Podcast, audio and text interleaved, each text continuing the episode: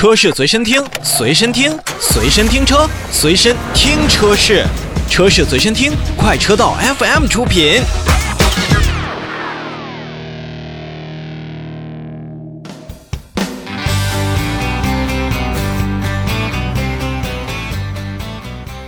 好的，让我们来继续关注国内市场的一些召回动态。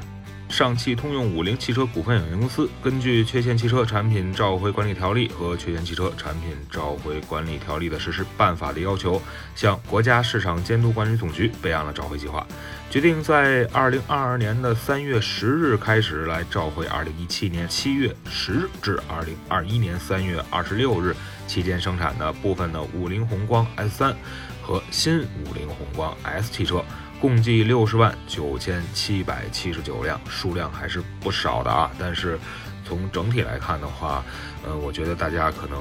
相对来说还是会比较的去常见这台车型。本次召回的范围内呢，是部分车辆的手动变速箱的零件制造尺寸是超出了这样的一个公差，那么它会导致档位的保持力是不足的。特定的工况下呢，可能会引起六档偶发性的脱档，那造成车辆呢暂时出现动力传递中断的一个情况，而极端情况下可能就会存在安全隐患了。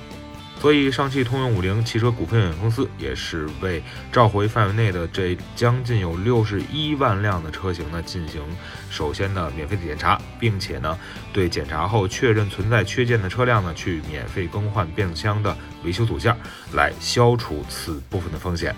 那当然了，因为是要从三月十日开始去召回。所以呢，如果这将近六十一万辆的，不管是五菱宏光的 S 三，或者说是新五菱宏光的 S 汽车，那么如果出现了这样的一种情况，那么可以重新挂回六档，或者说是使用其他档位来继续行驶，并且呢，要及时联系咱们当地和附近的这个上汽通用五菱汽车的特约服务中心来进行处理。这一次的召回活动是在国家市场监督管理总局启动了缺陷调查的情况下开展的。所以，这六十一万辆车型的五菱宏光的朋友们，那么其实还是要好好的关注一下。